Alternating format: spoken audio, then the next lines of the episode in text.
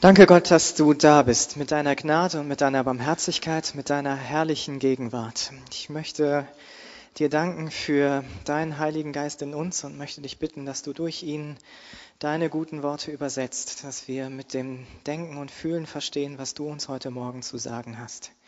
Danke dafür, dass du es bist, der zu uns reden möchte. Amen.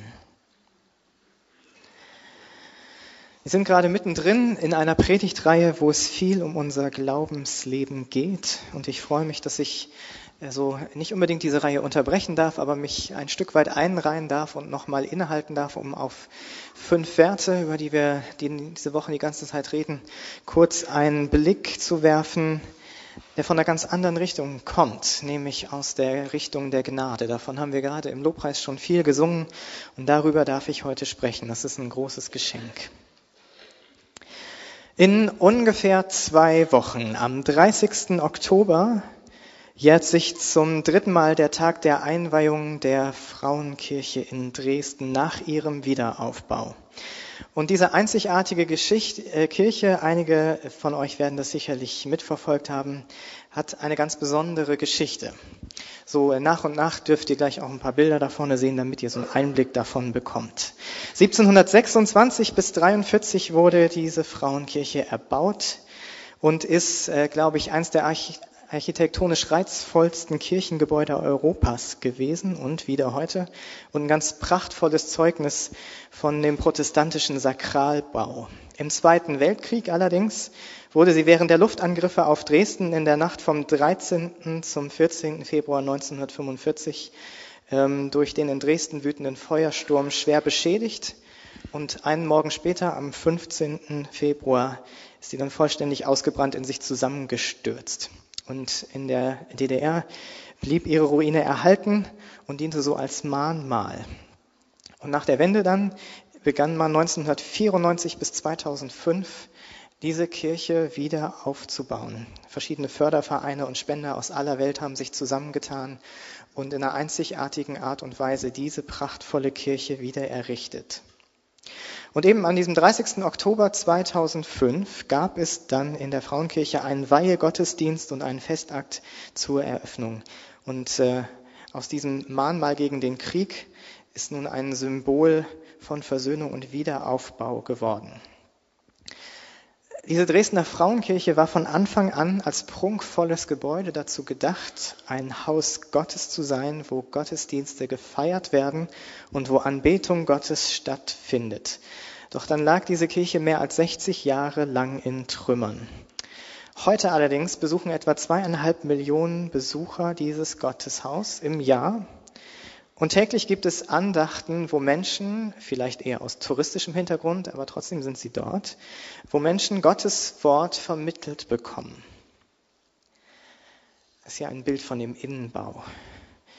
Warum erzähle ich euch die Geschichte der Dresdner Frauenkirche? Weil Wiederaufbau oder weil dieser Wiederaufbau dieser Kirche für etwas steht, was wir vielleicht aus unserem eigenen Leben ganz gut kennen mögen. Vielleicht findet ihr euch wieder. Es gibt Zeiten, da erlebt man Frust und Enttäuschung, also was ähnliches wie Zerstörung. Manchmal hat man einfach dieses Gefühl, das eigene Leben gleicht vielleicht eher einem Trümmerhaufen anstatt als einem prachtvollen, schönen Gebäude. Vielleicht so an anderer Stelle dazu nachher noch mehr. Und in der Bibel finden wir, ähnlich wie diese Kirche, immer wieder Zeiten, wo es Krieg gab, wo es Zerstörung gab, wo es dann aber auch immer wieder Wiederaufbau gab. Und in einer dieser besonderen Zeiten im Alten Testament, nämlich zu Zeiten der Könige, möchte ich euch heute Vormittag so mit hineinnehmen. Ganz konkret in die Zeit vom König Hiskia. Und dieser König Hiskia ist bekannt geworden als der König, der den Tempel damals wieder öffnete und den Gottesdienst wieder herstellte.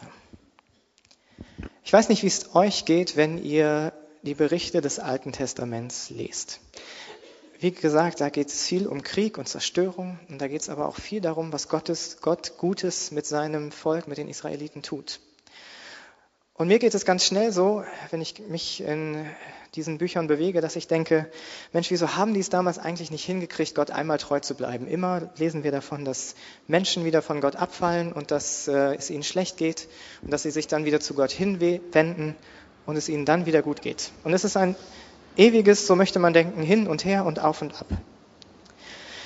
Und Gott hat mich dabei ertappt, dass das eigentlich, glaube ich, ganz gut meinem Glaubensleben ähnelt. An einem Tag bin ich begeistert von dem, wer Jesus eigentlich für mich ist und darf ähm, so richtig mit Energie dabei sein, mich freuen über das, was Gott Gutes in meinem Leben getan hat. Und am nächsten Morgen wacht man vielleicht mit Zweifeln auf und denkt, naja, ob Gott mein Gebet oder mein Leben überhaupt so ernst nimmt und ob er gerade da ist und das sieht, was ich alles so erlebe. Zeiten des Zweifels aber auch Zeiten der Nähe Gottes. Das begegnet uns alles in der zweiten Chronik. In 2. Chronik 28 lesen wir davon, dass es ein König, der König Ahas, besonders schlimm getrieben hat. Es wird davon berichtet, dass er äh, nicht nur verschiedene Götzen wieder aufgerichtet hat und ihnen angebetet wurde, sondern dass auch äh, Kinderopfer an der Tagesordnung waren. Und es waren schlimme Zeiten. Diese Zeiten haben äh, Krieg und Zerstörung für das Volk Israel mit sich gezogen. Und im Prinzip schreit das ganze Land nach Veränderung, nach Erneuerung. Und das passiert, als der König Hiskia ähm, König wird, sein Amt antritt. Was macht er? Wir lesen das in 2. Äh, Chronik 29 in den Versen 3 bis 5. Er war es, der gleich im ersten Jahr seiner Regierung, im ersten Monat, die Türen des Hauses des Herrn öffnete und sie ausbesserte. Und er ließ die Priester und die Leviten kommen und versammelte sie auf dem Platz im Osten und sagte zu ihnen, Hört mich, ihr Leviten, heiligt euch nun und heiligt das Haus des Herrn, des Gottes eurer Väter, und schafft den Unflat aus dem Heiligtum. Der Tempel war geschlossen, keine Gottesdienste fanden da drin statt. Und mit das Erste, was Hiskia jetzt macht, ist, dass er die Türen des Tempels wieder öffnet, sich Gott zuwendet sich noch Unterstützung von den Priestern und Leviten holt, die für, dieses, äh, für den Dienst im Tempel vorgesehen waren und sorgt dafür, dass der Gottesdienst an dem echten, lebendigen Gott wieder stattfindet. Und im gleichen Kapitel in Vers 11 wird beschrieben, was Hiskia verstanden hatte. Da heißt es, nun, meine Söhne, seid nicht lässig, denn euch hat der Herr erwählt, vor ihm zu stehen und ihm zu dienen. Ihr sollt seine Diener sein und ihm Rauchopfer darbringen. Die eigentliche Bestimmung ist, Gott zu dienen und ihn anzubeten. Und wenn wir weiterlesen, können wir sehen, wie Hiskia dafür sorgt, dass ordentlich aufgeräumt wird im Land. Der Tempel wird wieder geheiligt, er wird erstmal Ordnung geschafft. Dann alles, was damals so an Opfergerät im Tempel nötig war, wurde auch wieder herbeigeschafft, wurde einmal auch nochmal gereinigt und geweiht. Und der Gottesdienst kann wieder losgehen. Und in den Versen 38, 28 bis 30 in 2. Chronik 29 lesen wir dann, und die ganze Versammlung betete an, und der Gesang erscholl und die Trompeten schmetterten. All das dauerte bis zur Vollendung des Brandopfers. Und als man das Brandopfer vollständig dargebracht hatte, knieten der König und alle, die sich bei ihm befanden, nieder und beteten an. Und der König Hiskia und die Obersten sandten zu den Leviten, dass sie dem Herrn Lob singen sollten mit den Worten Davids und des Sehers Asaph. Und sie Lob sangen mit Freude und neigten sich und beteten an. Was Hiskia hier macht, auch mit seinem Volk, ist im Prinzip, dass er sich bei Gott entschuldigt und ihm Opfer darbringt für all das, was falsch gelaufen ist. Und Hiskia möchte deutlich machen, wir kommen zu dir, Gott, zurück. Und sie machten genau das, was man damals eben ein Sühneopfer nannte. Ein Opfer, das zeigt, dass sich das Volk wieder mit Gott versöhnt. Und damit folgen sie ihrer eigentlichen Bestimmung, nämlich dem Lob und der Anbetung Gottes. Und das hat eine große Auswirkung. Wir lesen das hier, dass sich das Volk Gottes, dass es von Freude erfüllt wird und äh, hier eine klare Linie wieder reinkommt. Und Hiskia ist der König, von dem wir jetzt wissen, er ruft die Menschen zurück zum Herrn, zurück zu Gott. Und das ist ein Ruf, der Gnade und Barmherzigkeit Gottes ausdrückt. Wenn wir an den Tempeldienst im Alten Testament denken, ist allerdings Gnade und Barmherzigkeit oft etwas, was wir so von unserem menschlichen Denken her selten finden oder wir vermissen das oft und fragen uns, wo denn in diesem ganzen Tempeldienst im Alten Testament, wo die Leute Opfer bringen mussten, wo sie sich äh, kultisch rein machen mussten, sich heilig machen mussten vor Gott, um ihm überhaupt begegnen zu können im Tempel, ähm, was diese ganzen Vorschriften und ähm, diese ganzen äh, Rituale eigentlich mit Gnade Gottes zu tun haben. Für die Priester und die Menschen damals war es wichtig, kultisch rein zu sein, also äußerlich zum Ausdruck zu bringen, dass sie bereit sind, Gott zu begegnen und ihm zu opfern.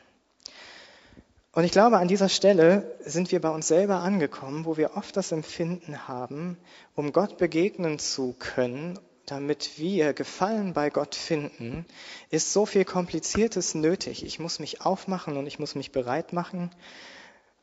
Und das ändert ganz oft in dem persönlichen Gefühl von, ich scheitere und ich reiche nicht aus und ich bin nicht genug. Wir erleben das ganz praktisch in unserem Glaubensleben, aber ich denke, überall dort, wo wir vielleicht auf der Arbeitsstelle merken, da sind große Erwartungen an mich und ich versuche, hier meinen Vorgesetzten gerecht zu werden, der Arbeit gerecht zu werden, erleben wir genauso ein Scheitern oder eine Frustration.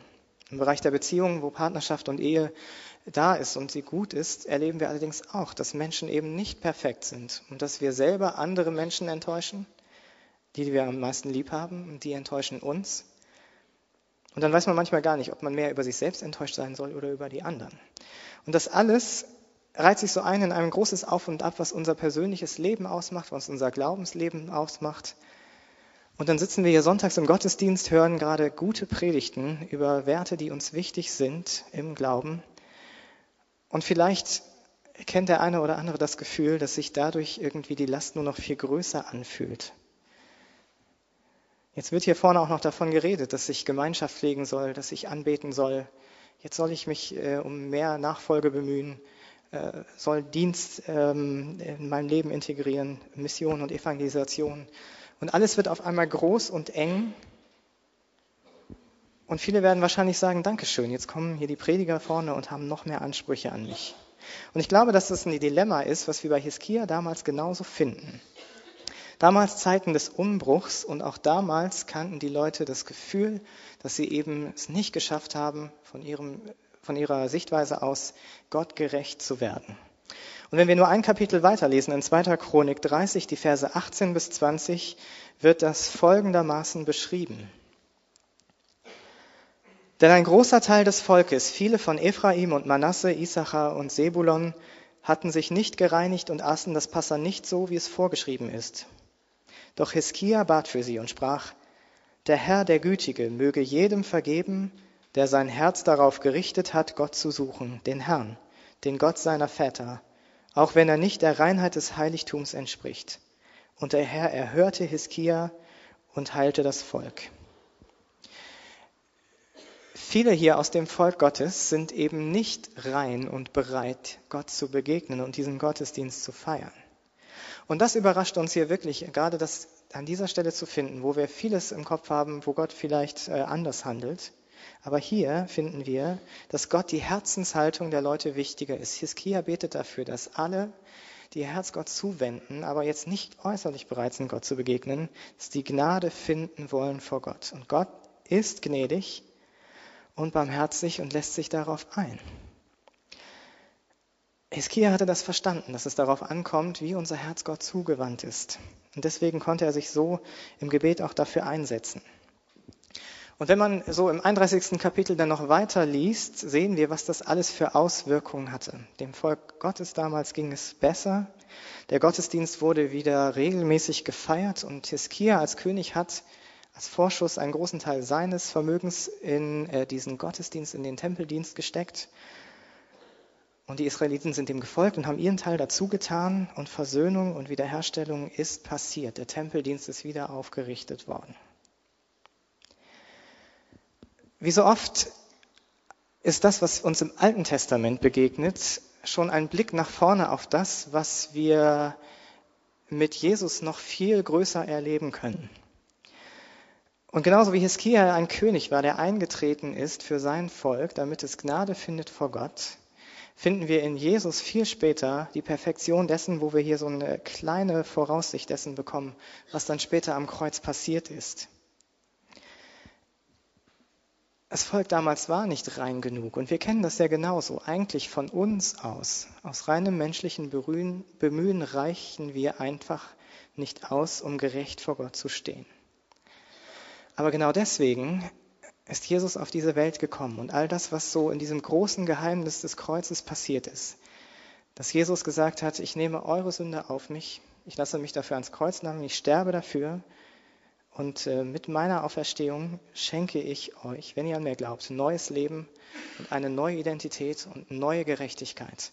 Dieses große Geheimnis dürfen wir hier sehen und erfahren. Von uns aus sind wir Sünder und wir können nicht zu Gott kommen. Aber weil Jesus Christus unsere Sünde getragen hat, spricht er uns dadurch gerecht. Wir sind gerecht vor Gott und können zu Gott kommen. Und damit ist Jesus für uns eben diese Versöhnung geworden, Versöhnung mit Gott.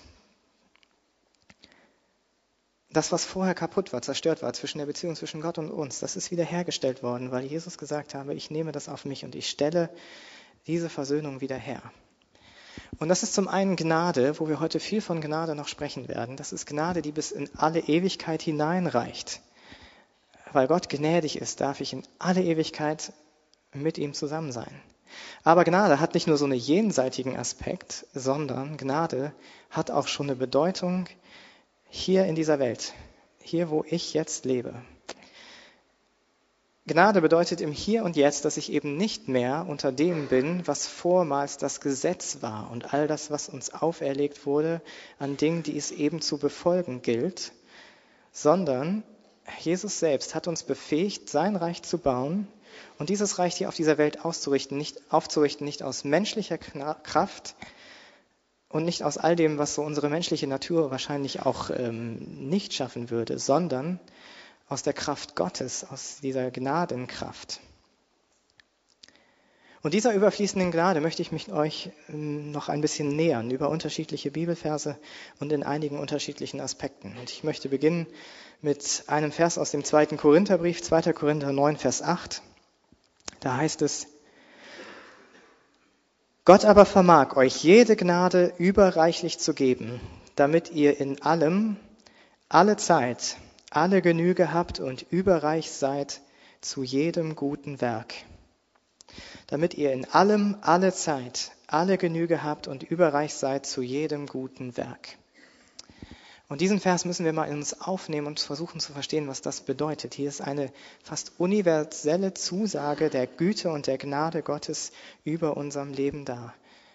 Immer möchte uns Gott alles geben. Und nicht ein menschliches Alles, sondern ein göttliches Alles, was noch viel größer ist, als wir das so verstehen können. An einer anderen Stelle wird diese Gnade Gottes äh, noch genauer erläutert. 2. Korinther 5, die Verse 17 bis 19. Dort schreibt Paulus, das bedeutet aber, wer mit Christus lebt, wird ein neuer Mensch. Er ist nicht mehr derselbe, denn sein altes Leben ist vorbei. Ein neues Leben hat begonnen. Dieses neue Leben kommt allein von Gott, der uns durch das, was Christus getan hat, zu sich zurückgeholt hat. Und Gott hat uns zur Aufgabe gemacht, Menschen mit ihm zu versöhnen. Denn Gott war in Christus und versöhnte so die Welt mit sich selbst und rechnete den Menschen ihre Sünden nicht mehr an. Das ist die herrliche Botschaft der Versöhnung, die er uns anvertraut hat, damit wir sie anderen verkünden. Diese Gnade hat das abgelöst, was Gesetz war. Und in Jesus Christus haben wir eben Freiheit statt Druck und Gnade statt irgendeinen Zwang. Und dieser Jesus Christus in uns, eben diese Tatsache, dass wir alle Zeit in allem alle Genügen haben, befähigt uns, eben ein völlig neues Leben zu führen. Und das können wir in unterschiedlichen Bereichen unseres Lebens sehen. Und ähm, damit reihen wir uns so ein bisschen ein in die aktuelle Predigtreihe. Ich denke zum Beispiel, das Thema Gemeinschaft ist ein ganz großer Bereich, wo wir selten deutlicher Gnade und Freiheit leben können, als äh, menschliche Beziehungskraft das vielleicht machen könnte. Es geht in der Verwandtschaft los vielleicht, auf der Arbeit oder in Partnerschaft und Ehe. Wenn wir mit Jesus leben, kommt allerdings noch äh, eine zweite Familie sozusagen dazu. Wir treten ein in die geistliche Familie, in die Gemeinde. Und ich glaube, dass diese Familie Gottes oder Gemeinde ein Ort ist, wo sich oft dran festmacht, ob wir ein Prinzip der Gnade leben oder ob wir ein Prinzip des Gesetzes leben und verfolgen. Vielleicht äh, versuche ich das mit zwei anderen Begriffen zu verdeutlichen. Familie oder der Begriff der Partei. Familie bedeutet, wir stehen zusammen und wir lieben uns, auch wenn es gerade vielleicht unterschiedliche Positionen gibt. Wir leben zusammen in einem geschützten Raum, wo Vergebung passiert, wo Ermutigung passiert und wo Korrektur Raum hat, weil sie eingebettet ist in eine Kultur von Annahme und von gegenseitiger Achtung. Und Partei meint, das hier ist meine Meinung und da drüben ist der andere mit einer anderen Meinung und wir wollen aber gar nicht zusammenarbeiten, sondern wir möchten unsere Positionen durchsetzen. In Parteien oder Fraktionen werden so oft die Unterschiede betont, aber Familie steht für das, wo wir zusammenkommen und gemeinsam äh, eine Mitte haben. Ich habe mal überlegt, äh, wo wir das vielleicht an zwei konkreten Beispielen bei uns in der Gemeinde so wiederfinden. Ich glaube, ein, ein großes Ding in der Familie Gottes ist das Miteinander von unterschiedlichen Generationen, von verschiedensten Altersgruppen hier in einer Gemeinde. Und wenn ich hier natürlich auch als jemand stehe, der für Teenie- und Jugendarbeit ähm, eingesetzt worden ist, stehe ich oft zwischen den Fronten und ähm, bekomme mit, wie unterschiedlich doch die Anliegen und die Sorgen und die Gedanken über Gemeinde und das, was äh, unterschiedliche Menschen sich von Gemeinde wünschen, sind. Da habe ich natürlich unsere jüngere Generation, die sich oft ausgebremst fühlt von dem, was ähm, vielleicht hier auch an guter Tradition noch vorhanden ist.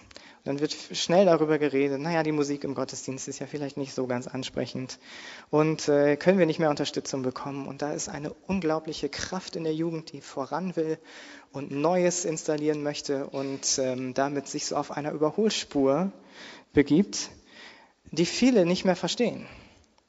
Und auf der anderen Seite, und das höre ich ja auch, äh, gibt es viele, ähm, die hier in langer, langer Treue sich investiert haben in diese Gemeinde, ihre großen Glaubensschätze mit Jesus gesammelt und erlebt haben und die vielleicht so ein bisschen Kopfschütteln in Richtung Jugend schauen. Äh, wie sieht der denn wieder aus? Oder äh, warum sitzt die da jetzt so und so?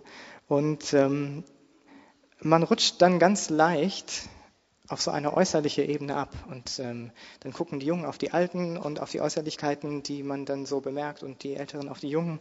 Und vergisst darüber, dass wir in einer Gemeinde sind und Familie Gottes sind. Und ich freue mich sehr darüber, dass ähm, hier an unterschiedlichsten Stellen schon etwas Neues beginnt. Bin ich total begeistert von, dass so dieses Aufeinanderzugehen von Jüngeren und Älteren und das Blicken auf das Gemeinsame, nämlich das, was Jesus Christus Gutes in uns machen möchte, dass das wächst. Und viele Ältere nehmen diese Begeisterung von jungen Leuten auf und äh, lassen sich anstecken davon. Und äh, Jüngere lassen sich inspirieren von dem, was eigentlich an Erfahrung im Glaubensleben und auch im alltäglichen Leben äh, von vielen Leuten schon da ist. Und da findet Begegnung und Austausch statt. Und das macht mir sehr viel Mut, dass hier Gnade auf dem Vormarsch ist und dass wirklich hier Familie Gottes gelebt wird. Das ist gut, weil wir weggucken von dem, was eigentlich so ein äußerliches Urteil wäre, wäre, sondern wir gucken hin zu dem, was eigentlich Gott in unserer Mitte tun möchte. Das ist Gnade. Und ein zweites Beispiel ist vielleicht die Art und Weise, wie wir auch hier in der Familie Gottes übereinander denken und übereinander reden. Ich habe überlegt, sage ich das hier so, das ist immer ein bisschen blöd, wenn man auch äh, negative Beispiele nimmt, aber ich habe auch gerade im letzten Jahr viele Menschen getroffen, die das beschäftigt und die verletzt sind, weil sie merken, eigentlich erhoffe ich mir Familie Gottes in Gemeinde und ähm, hier sind auch Leute, die reden schlecht über mich. Und das macht mich traurig. Und das ist gar nicht mal ein Ding äh, zwischen unterschiedlichen Generationen, sondern scheint so in jeder Generation auch ihre Wurzeln zu haben. Und ich würde mir so wünschen, dass wo wir hier gemeinsam sind, wir sitzen hier gemeinsam im gleichen Gottesdienst, beten zum gemeinsamen Gott, tragen diesen Gott in uns, durch das, was Jesus uns geschenkt hat als Heiligen Geist. Und deswegen sind wir hier mit Brüdern und Schwestern zusammen, die wir wertschätzen und die wir achten und lieben und ermutigen. Aber eins ist mir dabei wichtig, nicht aus uns heraus, nicht aus menschlicher Kraft, sondern deswegen, weil Jesus Christus gesagt hat, ich lebe in euch und meine Liebe ist in euch. Deswegen darf ich meine liebe Familie lieben. Ich denke, ein zweiter Bereich ist der Bereich der Nachfolge und der Jüngerschaft, wo Gnade groß wird. Epheser 4 beschreibt das unter anderem so. Epheser 4, die Verse 15 und 16 und dann die Verse 22 und bis 24. Stattdessen lasst uns in Liebe an der Wahrheit festhalten und in jeder Hinsicht Christus ähnlicher werden, der das Haupt seines Leibes der Gemeinde ist. Durch ihn wird der ganze Leib zu einer Einheit und jeder Teil erfüllt seine besondere Aufgabe und trägt zum Wachstum der anderen bei so dass der ganze Leib gesund ist und wächst und von Liebe erfüllt ist. Und ab Vers 22. Deshalb sollt ihr euer altes Wesen und eure frühere Lebensweise ablegen, die durch und durch verdorben war und euch durch trügerische Leidenschaften zugrunde richtete. Lasst euch stattdessen einen neuen Geist und ein verändertes Denken geben. Als neue Menschen, geschaffen nach dem Ebenbild Gottes und zur Gerechtigkeit, Heiligkeit und Wahrheit berufen sollt ihr auch ein neues Wesen annehmen. In jeder Hinsicht Christus ähnlicher werden. Ich glaube, dieses Ziel von Nachfolge können wir auf zwei unterschiedliche Weisen erreichen. Zum einen können wir auf unsere menschliche Kraft bauen und dann merken wir vielleicht, wir mühen uns ab. Wir mühen uns ab, mehr zu beten, mehr Bibel zu lesen, wir mühen uns ab, unsere Mitmenschen zu lieben, das, was an Sünde in unserem Leben ist, zu lassen und ähm, merken, dass das anstrengend wird und wir scheitern. Und dann passiert so oft das, wenn sich lebendiger Glaube in Religiosität verwandelt, dass irgendwann nur noch so eine leere Hülle übrig ist von ungeliebten Gewohnheiten, die unser Leben irgendwie bestimmen, aber unser Leben mehr zu unterdrücken scheinen, als stand, dass dort wirkliches Leben vorhanden ist. Und das ist das, was die Bibel mit Gesetz oder Gesetzlichkeit bezeichnet. Nachfolge bedeutet, dass ich sie aus Gnade heraus lebe. Und das ist der zweite Weg.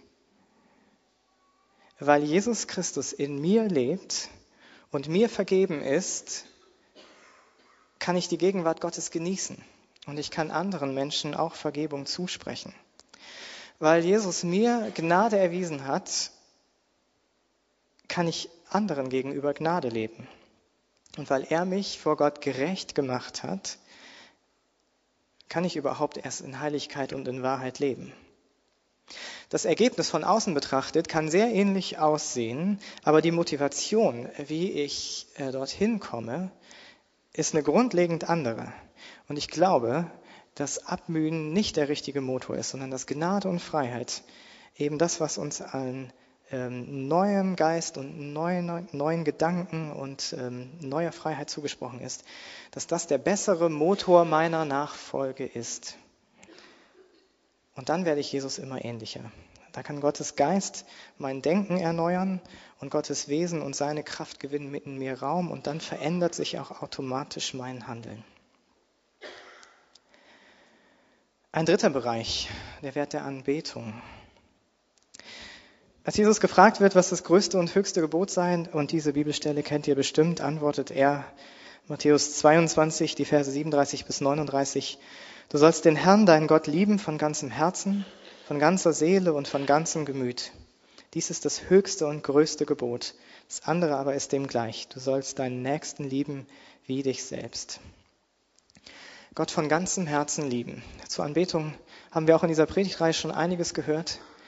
Und wir haben gesehen, dass es mehr ist als eine Anbetungszeit, die wir mit Liedern oder Gebeten ausdrücken, sondern Anbetung etwas ist, was unser Leben durchdringt und durchzieht und unser Lebensstil ein Lebensstil der Anbetung wird. Und all das, wo ich lebe, wo ich arbeite, wo ich Menschen begegne, etwas wird, was Gott Ehre macht. Und eben nicht, weil man das eben so macht, sondern weil Jesus selbst diese Kraftquelle ist zu diesem Lebensstil. Jesus selbst in uns. Ein vierter Bereich oder ein vierter Wert, der Bereich des Dienstes. Darüber hat Klaus-Günther Pache in der vergangenen Woche sehr, sehr feinfühlig und gut gepredigt. Und deswegen möchte ich da an dieser Stelle gar nichts zu sagen. Die Liebe Gottes ist es, die uns in die Bereitschaft führt, anderen zu dienen. Und ein fünfter Wert, nämlich der der Evangelisation und Mission. Da haben wir heute auch schon etliches zugehört in diesem Gottesdienst. Und es ist wunderbar, dass wir hier in dieser Gemeinde immer wieder Menschen haben, die sich einbringen in das Reich Gottes in der ganzen Welt und dort Reich Gottes bauen, in großer Treue und in großer Liebe. Und genauso dürfen wir das hier in Deutschland tun und vor unserer eigenen Haustür. Interessant ist vielleicht, dass äh, unser Bundespräsident Horst Köhler, als er seine Ansprache zur Weihe der Frauenkirche in Dresden damals begonnen hat, sie mit diesen Worten eröffnet hat. Suchet der Stadt Bestes. Und einige von euch kennen das als Zitat aus dem Buch Jeremia. Suchet der Stadt Bestes. Darauf schauen, was Gott Gutes möchte in meiner Stadt, in meiner Umgebung. Und in seiner Ansprache hat er interessanterweise weiter damit gemacht, dass er sagt, dass diese Frauenkirche ähm, Zeichen der Wiederherstellung und Versöhnung ist zwischen den Menschen der Stadt Dresden und der Nationen in Europa. Ich habe mir gedacht, äh, das ist schon so gut, dass ein Gebäude das ausdrückt, aber wie viel mehr, wie viel mehr haben wir eigentlich als Menschen, die Jesus Christus kennen und lieben dürfen und die die Kraft Gottes in sich tragen. Wie viel mehr dürfen wir solche Zeichen der Versöhnung mit Gott sein und die Menschen um uns herum Anteil daran haben lassen, was wir an Gnade erfahren haben. Es soll nicht bei uns bleiben, sondern es soll weitergetragen werden. Und genau das mache ich eben nicht, weil man das so macht und weil es diesen sogenannten Missionsbefehl auch noch gibt, sondern weil die Gnade Gottes mich dazu drängt, diese Gnade zu teilen mit anderen. Und so haben wir mittlerweile die fünf Werte hier vorne stehen. Gemeinschaft, Nachfolge, Anbetung, Dienst und Evangelisation. Das Schöne ist, wir dürfen Gnade in diesen Werten durchbuchstabieren und das sehen, dass Gnade Gottes alles durchdringt. Gnade Gottes ist es, die uns antreibt, genau diese Familie Gottes, diese Gemeinschaft zu leben, hin zu Jesus zu wachsen, Gott anzubeten, uns einzubringen in das Reich Gottes mit dem, was uns anvertraut ist und weiterzusagen von dem, was Gott Gutes für diese Welt und für uns hat. Gottes Kraft in uns, Jesus Christus in uns und das ist überfließende Gnade. Und mit diesem Vers möchte ich auch schließen. Noch einmal 2. Korinther 9, Vers 8. Gott aber vermag euch jede Gnade überreichlich zu geben, damit ihr in allem, alle Zeit, alle Genüge habt und überreich seid zu jedem guten Werk. Amen.